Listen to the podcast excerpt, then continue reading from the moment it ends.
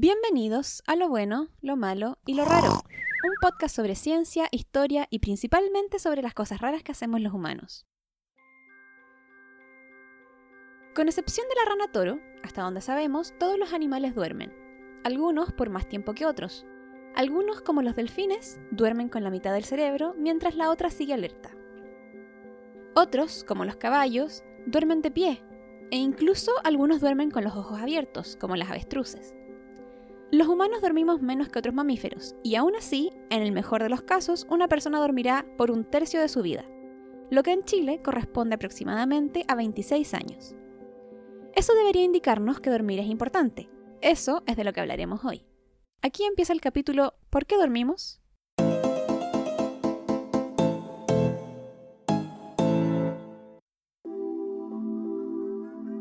El cuerpo humano es una máquina increíblemente compleja. Cada segundo, éste se encuentra generando impulsos nerviosos, reacciones químicas y un sinfín de otros procesos biológicos con el único objetivo de mantenernos con vida. La mayoría de estos procesos no son observables a simple vista, y durante la mayor parte de la historia de la humanidad no tuvimos la tecnología ni técnicas para estudiarlos. Uno de esos procesos es el dormir, que a simple vista pareciera ser un estado de inactividad, Claramente durante ese tiempo no nos movemos ni reaccionamos al entorno, por lo que parece lógico pensar que en ese tiempo no pase nada. Y al menos eso era lo que se pensó hasta la década de 1950. Entonces, ¿qué pasó en los 50 que cambió este pensamiento? Lo que ocurrió es que desde una cueva en Kentucky, un hombre y su fiel compañero emergieron desde las profundidades de la Tierra, llevando consigo los secretos del sueño. Y este hombre se llamaba Nathaniel Clayton. Ya, quizás estoy exagerando. O quizás no. Nathaniel Kleitman fue un doctor en fisiología y el primer científico en centrarse por completo en el estudio del sueño. Antes de Kleitman, un científico francés llamado Henri Piron también había estudiado el sueño en la primera década del siglo XX, con un acercamiento un poco peculiar. Uno de sus experimentos consistió en privar de sueño a perros y luego intentar inducir el sueño en otro perro, inyectándole extractos de cerebro, suero y líquido cefalorraquídeo del perro privado de sueño. No sé qué estaba pensando. En 1925, Claytman estableció el primer laboratorio dedicado a este fin. Me refiero a estudiar el sueño, no inyectarle pedazos de cerebro a otros perros. Lleno con aparatos diseñados y construidos por él y sus estudiantes para medir todas las variables posibles durante el sueño. Kleitman es considerado no solo como el padre de la investigación del sueño, también como un científico excéntrico, ya que se utilizó a sí mismo, a sus amigos y a su familia como sujetos de investigación para muchos de sus experimentos. Por ejemplo, mantuvo registros precisos de los hábitos de sueño de sus dos hijas desde la infancia hasta la universidad. Una vez se mantuvo despierto durante 180 horas seguidas para estudiar los efectos de la privación del sueño. 180 horas equivalen a una semana. Y en una historia que quizás le suene familiar, él y un socio pasaron más de un mes a 45 metros bajo tierra en la cueva Mammoth en Kentucky, para estudiar los efectos de la falta de variación de luz solar y temperatura en los ciclos de sueño y el rendimiento mental. Y ustedes se preguntarán, ¿por qué Kleitman hizo todo esto? Bueno, por la ciencia. Y porque es ruso. Kleitman también pasó dos semanas en un submarino estudiando los horarios de sueño de la tripulación, donde observó las dificultades de adaptarse a los horarios cambiantes y demostró la importancia de tener ciclos regulares de sueño de 24 horas. Este estudio se hizo en 1948 y aún hoy, en el 2022, se siguen utilizando turnos variables entre diurnos y nocturnos que cambian cada una o dos semanas. No hemos aprendido nada. Entre los avances de la era de Kleitman está el descubrimiento de la fase REM del sueño, que hizo uno de sus estudiantes llamado Eugene Zerinsky. Ahora que lo escucho, el nombre debe ser Yuyin. Este descubrimiento fue una revolución para el área ya que demostró que el cerebro estaba activo durante el sueño y no deprimido como se pensaba anteriormente. Gracias a ellos, en la actualidad sabemos que el sueño se divide en dos grandes fases, la REM y la no REM. Y a su vez, la no REM se divide en tres más, no REM 1, no REM 2 y no REM 3. Estas cuatro etapas se repiten en 4 o 5 ciclos por noche y duran entre 90 a 120 minutos. La primera etapa es la no REM 1 y es el estado de transición entre la vigilia y el sueño. Es una etapa muy ligera de la que es fácil despertar, En ella, los músculos comienzan a relajarse, la respiración y el latido del corazón se hacen más lento y las ondas cerebrales se hacen más lentas. Esta etapa dura entre 5 a 15 minutos, y la gente que es despertada durante ella generalmente no se da cuenta que estaba durmiendo, lo que coloquialmente se conoce como No, si no estaba durmiendo, estaba descansando los ojos. La segunda etapa del sueño es la NORREM 2. En esta pasamos la mayoría del tiempo que dura el ciclo. Nuestros músculos se relajan más, la temperatura del cuerpo baja, los latidos del corazón y la respiración se enlentecen aún más. Y aunque la actividad cerebral también es baja en esta etapa, aparecen pequeñas chispas de actividad que se cree están relacionadas con la organización de los recuerdos. Esta es una etapa relativamente ligera de la que también es fácil despertar. La última etapa de la fase no REM es la no REM 3. Esta es la más profunda del ciclo y la que necesitas para despertar descansado en la mañana. En ella, el cuerpo está completamente relajado y se libera la estrella de la noche, la hormona del crecimiento, que en niños promueve el crecimiento longitudinal, o sea, los hace más altos. Y en adultos regenera tejidos, ayuda a la creación de músculo, reduce la grasa corporal, regula el metabolismo y fortalece el sistema inmune. 90 minutos después de dormirse comienza la fase más conocida del sueño, la fase REM. Por primera vez en el ciclo, el ritmo cardíaco y la respiración se hacen rápidos e irregulares. El cerebro está más activo, similar a cuando está despierto, y aparece el signo que le da su nombre a esta fase, el movimiento rápido del ojo. Pero los ojos son lo único que se mueve, ya que el resto de nuestro cuerpo se encuentra paralizado, lo que algunos creen es para evitar que actuemos nuestros sueños, que ocurren principalmente en esta etapa. Pero la verdad es que también soñamos en otras etapas en la que el cuerpo no está tan paralizado y tampoco los actuamos. Así que, aunque suena lógico, podría no ser la razón. Aparte de soñar, en esta etapa también ocurre el procesamiento de emociones, la consolidación de recuerdos emocionales y el paso de la memoria de corto a largo plazo. Además, se cree que una característica de esta etapa es el desarrollo cerebral, ya que los recién nacidos pasan la mayor parte de su tiempo en sueño REM. Todas estas etapas se repiten en ciclos durante la noche, cumpliéndose 4 a 5 cada noche, y con cada ciclo la etapa REM se va haciendo más larga. Al principio de la noche esto dura unos 10 minutos y para el último ciclo, cuando ya han pasado unas 7 o 8 horas de sueño, la etapa REM dura entre 30 a 60 minutos. Un mito popular es que el tiempo pasa más lento en los sueños que en la vida real. Según esta idea, un sueño puede durar segundos o unos pocos minutos, pero lo percibimos como horas, esto es tan conocido que es uno de los argumentos principales en la película Inception o El origen. Pero a pesar de ser tan popular, este mito está desacreditado desde 1957. Ese año, nuestro amigo Clayton y su estudiante William Dement, o Guillermo Demente para los amigos, llevaron a cabo una investigación llamada La relación de los movimientos oculares durante el sueño con la actividad onírica, un método objetivo para estudio de los sueños. En este, entre otras cosas, se encontró que soñamos más en la fase REM que en otras etapas, que recordamos mejor los sueños de la fase REM y que el tiempo que percibimos que duró el sueño generalmente es correcto ya que corresponde con el tiempo que llevábamos en esa fase. Durante el sueño ocurren muchas cosas importantes. El cuerpo crece, se repara, se modula el sistema inmune y el ánimo, se procesan las emociones y se consolidan los recuerdos, dándonos la oportunidad de aprender de lo que vivimos. Con todo esto, es obvio que dormir es importante. Pero, ¿por qué tendría que ser así? ¿No sería más útil evolutivamente hacer todo esto estando despiertos y así no estar a merced de los depredadores? Bueno, en cierto sentido, sí es así. Los animales que se encuentran más abajo en la cadena alimenticia también tienden a pasar menos tiempo en un sueño más profundo. Algunos pájaros, por ejemplo, tienen cientos de microsueños durante el día, lo que sugiere que el riesgo de depredación ha influido en la evolución del sueño. A pesar de que hay animales que duermen menos porque es poco conveniente, Aún así, todos lo hacen. Los científicos no están seguros de cuál es la razón de que dormir sea tan necesario, pero hay varias teorías. Una de ellas dice que es para ahorrar energía durante la noche, ya que durante este tiempo de todas maneras no estaríamos haciendo nada porque no podemos ver.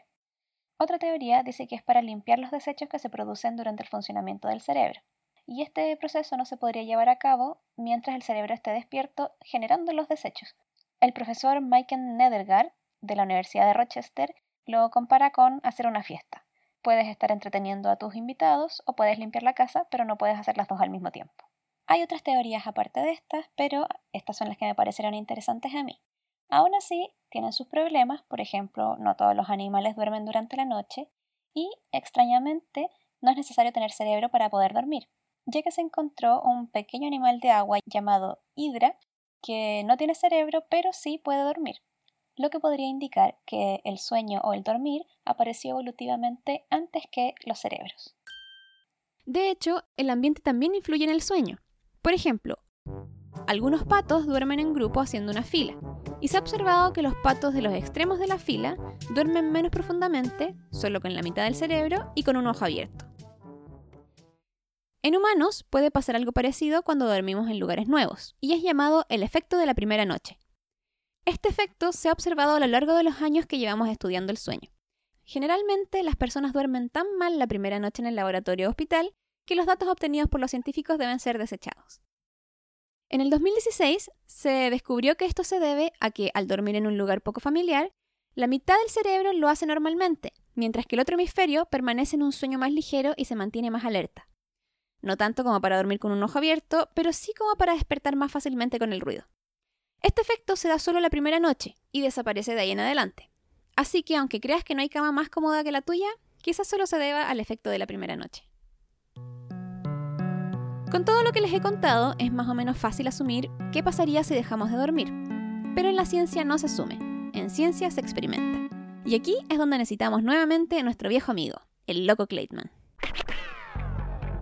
En 1923, Nathaniel Clayton realizó un experimento en el que mantuvo despiertos a seis hombres adultos, estudiantes de su universidad, por periodos de 40 a 115 horas. También habían observadores encargados de llevar a cabo las mediciones y mantener despiertos a los sujetos de estudio. Durante este experimento, pudieron notar que la primera noche era la más fácil.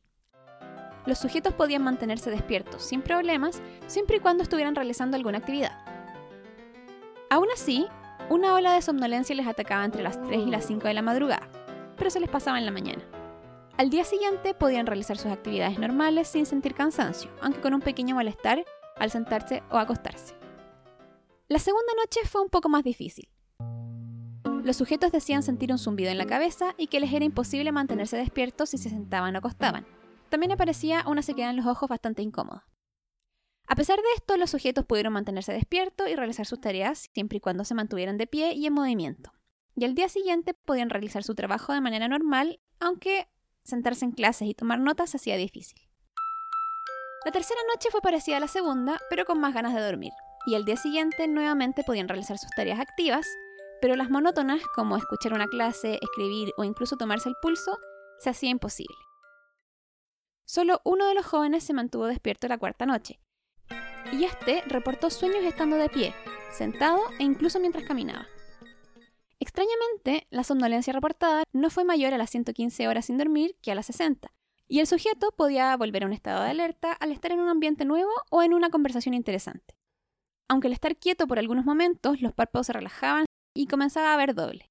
Además, caía dormido inmediatamente al acostarse.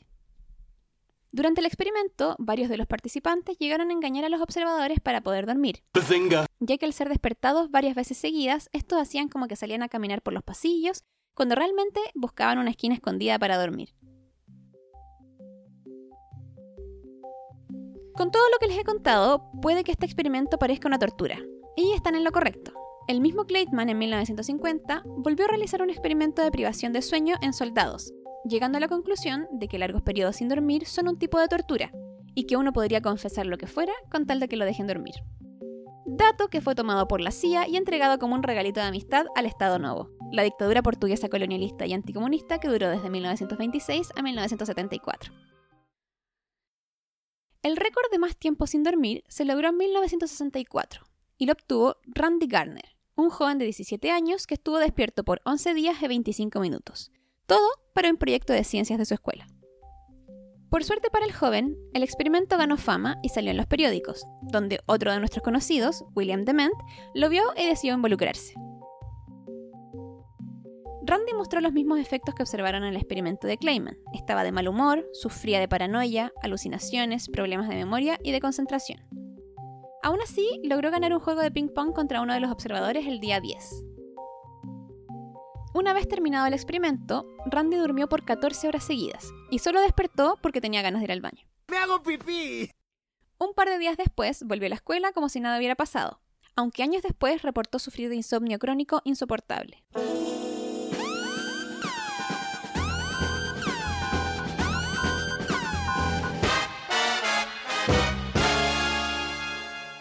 Aunque se han reportado casos de personas que dicen haber roto el récord, ninguno ha sido seguido de cerca por los científicos como fue este caso, así que no cuentan. Además, los récords mundiales Guinness ya no documentan actualizaciones de este récord, por miedo de que las personas arriesguen su salud por intentar ganarlo. Sí, y dicen que no duerme. Ya, no les había querido decir, pero antes de Clayman ya habían científicos que habían experimentado con la privación de sueño. Pero no en humanos, sino que en perritos. Sí, aparte del otro que le inyectó cerebro a otro perro. En 1994, una científica rusa llamada Marie de Menacein mantuvo despiertos a cachorros, los que murieron un par de días después de empezar el experimento. Pero, no conformes con esto, en 1989, tres científicos italianos volvieron a experimentar con perros, la mayoría sobrevivieron dos semanas y llegaron a la conclusión que durante el insomnio había una degeneración cerebral.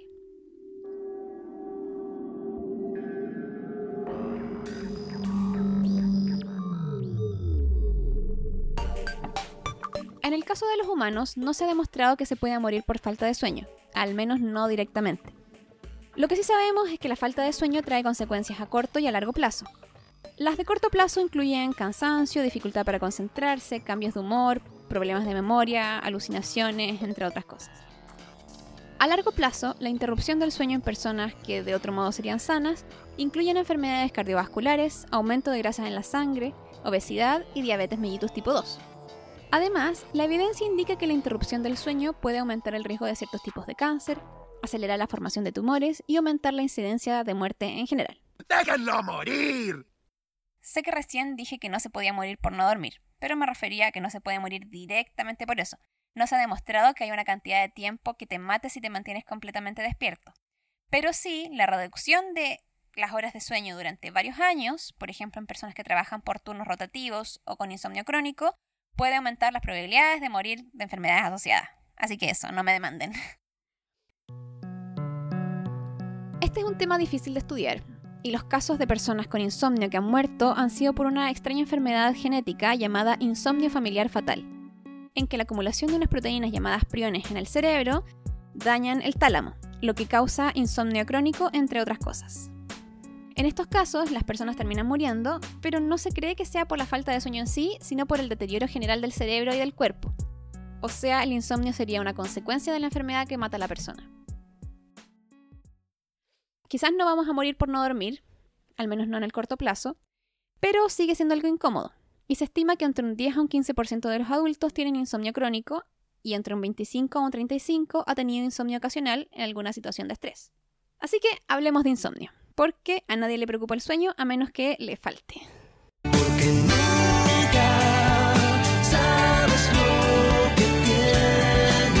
Ya, sí, cállate, si era por un chiste nomás.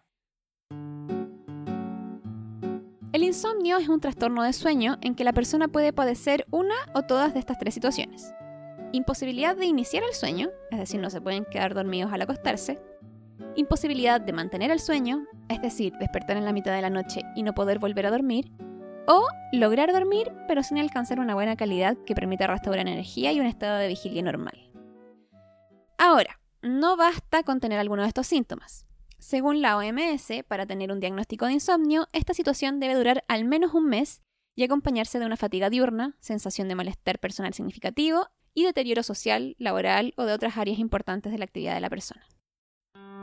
O sea, que si no te sientes cansado durante el día y no te afecta en tu vida diaria, no es insomnio.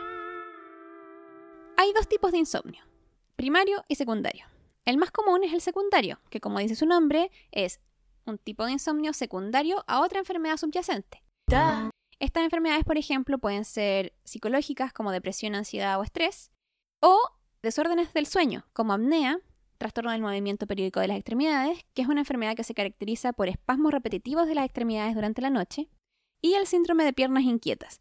Suena gracioso, pero no lo es tanto.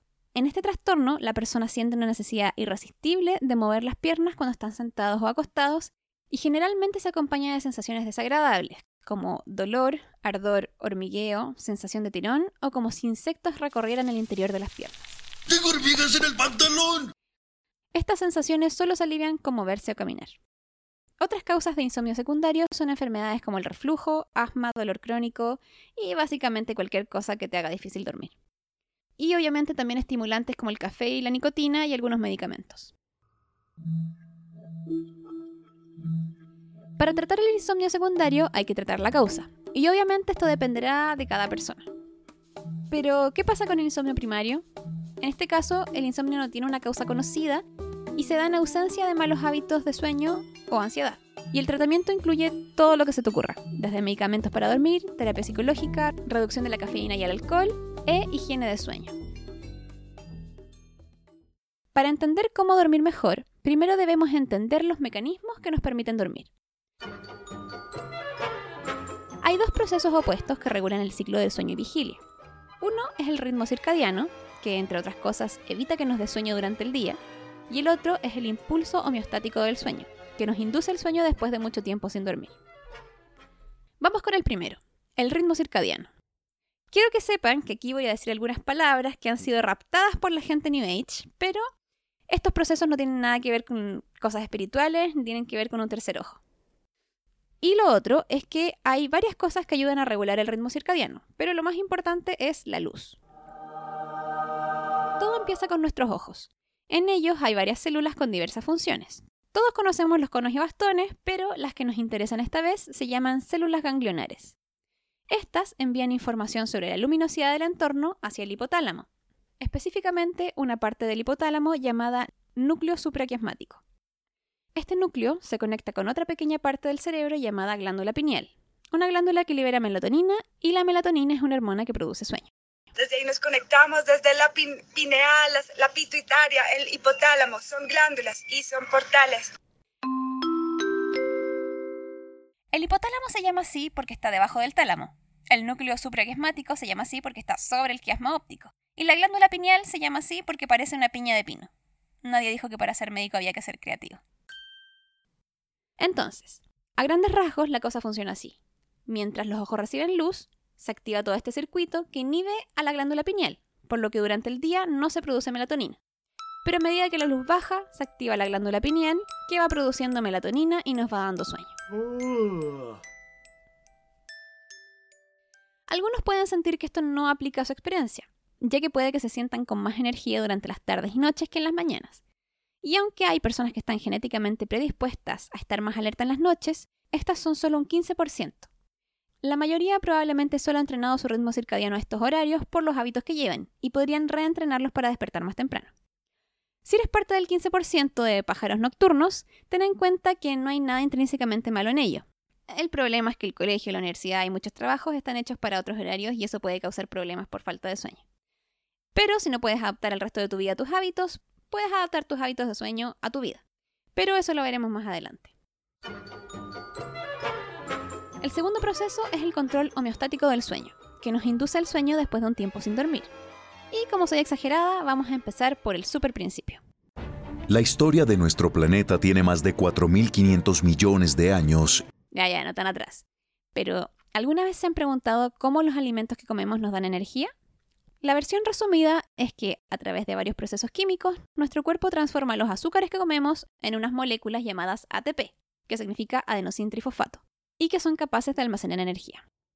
Entonces, cuando el cerebro utiliza energía, o sea, siempre, las células van rompiendo esa molécula de ATP, liberando esa energía, pero a la vez se genera un subproducto de esta reacción, que es la adenosina, la A.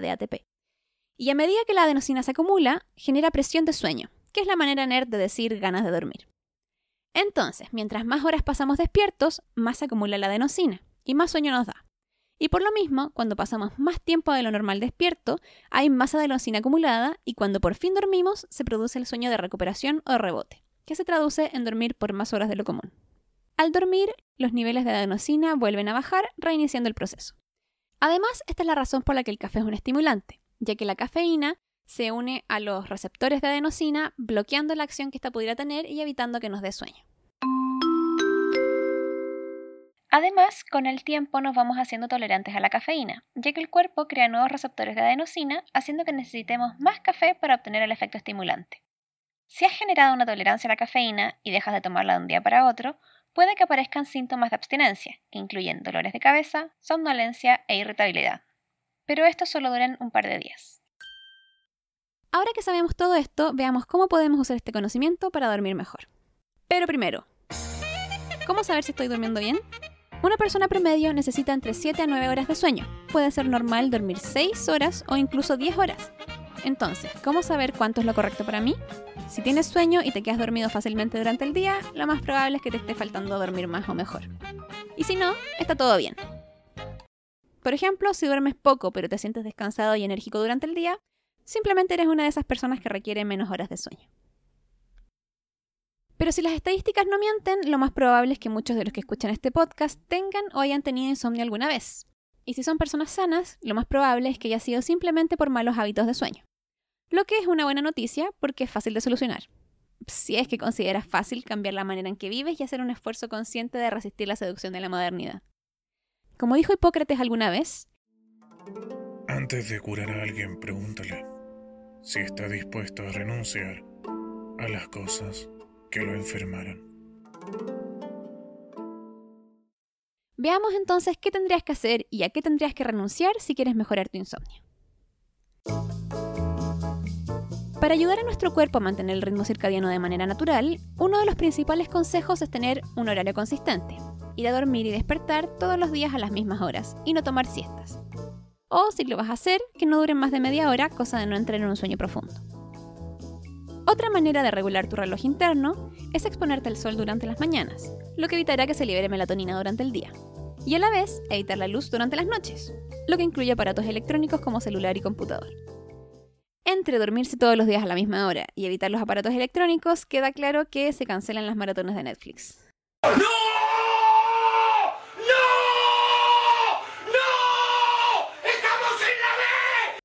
En los casos más extremos tenemos la terapia lumínica, en la que se expone al paciente a una fuente muy brillante de luz por una o dos horas diariamente para regular su ciclo circadiano de manera artificial. Dentro de la misma línea, también se puede tratar el insomnio tomando melatonina durante las noches, imitando lo que pasaría normalmente con el ciclo circadiano. Como se imaginarán, comer saludable y hacer ejercicio, lamentablemente, también es esencial para dormir mejor. Idealmente, haz ejercicio en la mañana y al sol, y así matas dos pájaros de un tiro. Otro consejo un poco obvio es evitar la cafeína. Como mencioné antes, esta interrumpe la acción de las adenosinas, quitándonos el sueño. La vida media del café es de 4 a 6 horas. Eso significa que en ese tiempo tu cuerpo ha metabolizado la mitad del café que tomaste y el resto sigue dando vueltas por tu sangre. Por lo tanto, la recomendación general es que si tienes problemas para dormir, no tomes bebidas con cafeína después de las 3 de la tarde dijo mientras tomaba una Monster a las 8 pm. Estas incluyen el café, té, Coca-Cola y bebidas energéticas. Y ya que estamos hablando de estimulantes, hay un mito muy común que dice que el azúcar causa hiperactividad en los niños, y podríamos asumir que también en los adultos. Pero no hay evidencia de que esto sea cierto. Por el contrario, los alimentos altos en carbohidratos aumentan los triptófanos, que son aminoácidos que causan sueño, y suprimen la orexina, una hormona que nos despierta por lo que una dieta alta en azúcares nos causaría más sueño, pero un sueño de mala calidad. Todo esto se ha estudiado en dietas con muchos carbohidratos. Si tienes una dieta sana, no te va a pasar nada por comerte un chocolate un día. El alcohol también genera algo similar. Este es un depresor del sistema nervioso central, por lo que nos puede causar relajación y sueño.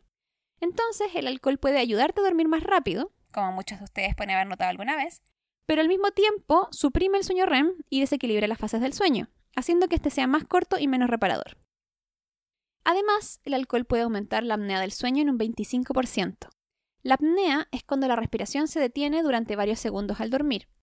En la apnea obstructiva, esto se debe, como dice su nombre, a una obstrucción en las vías respiratorias que puede causar que la persona despierte varias veces en la noche con la sensación de ahogo. Además, puede causar ronquidos, sueño poco reparador y, en el peor de los casos, hipertensión y problemas cardíacos. Como todos sabemos, lo ideal sería no beber alcohol, pero si vas a tomar y tienes problemas de insomnio, trata de hacerlo unas 6 a 4 horas antes de dormir. No lloren por mí, ya estoy muerto.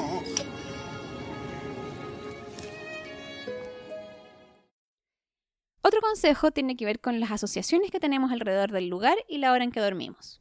Trata de no usar tu cama para trabajar, comer o ver series. Cosa de relacionar la cama solo con dormir. Además, tu dormitorio debería ser un lugar apropiado y cómodo, sin luces o ruidos durante la noche. Y si no se puede, usa un antifaz y tapones para los oídos. Tener un ritual antes de dormir también puede ayudar. Crear un hábito que hagas siempre, ojalá algo relajante, va a hacer que asocies esa acción con dormir. Finalmente, trata de evitar generar ansiedad con respecto a la cantidad de horas que vas a dormir, ya que esto hará que se libere cortisol, una hormona conocida por aparecer en momentos de estrés. Por supuesto que esta hormona no existe solo para arruinarte la vida. Entre muchas otras cosas, una de sus funciones naturales, en niveles normales, es ayudarte a despertar por las mañanas. Pero fuera de esos niveles normales puede disminuir la calidad y cantidad de sueño. Entonces deberías evitar ver la hora cuando trates de dormir, cosa de no estresarte por ello. Y tampoco te obligues a dormir si no tienes sueño. Si llevas mucho rato dando vueltas en la cama, levántate, haz algo relajante e inténtalo más tarde. Caminar o meditar también puede bajar los niveles de cortisol y ayudarte a dormir mejor. Al parecer, antes de la revolución industrial y la invención de los horarios de trabajo de 8 a 5, dormir en dos fases era lo normal. La evidencia de esto es que se han encontrado numerosos relatos, textos médicos, registros judiciales e incluso tribus africanas y sudamericanas con referencias al primer y segundo sueño.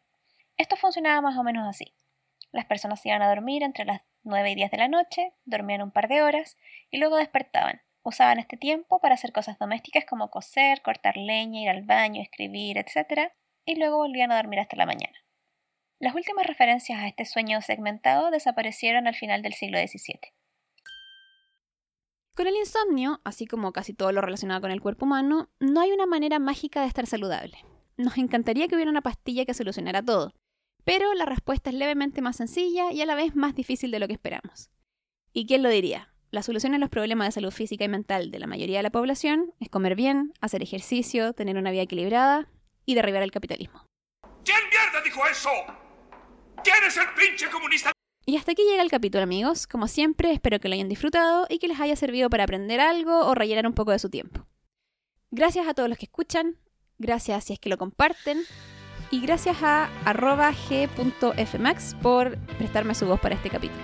Que les vaya bien y nos escuchamos en el próximo capítulo. Mañana, si Dios quiere que descansen bien, llegó la hora de acostarse y soñar también, porque mañana será otro día.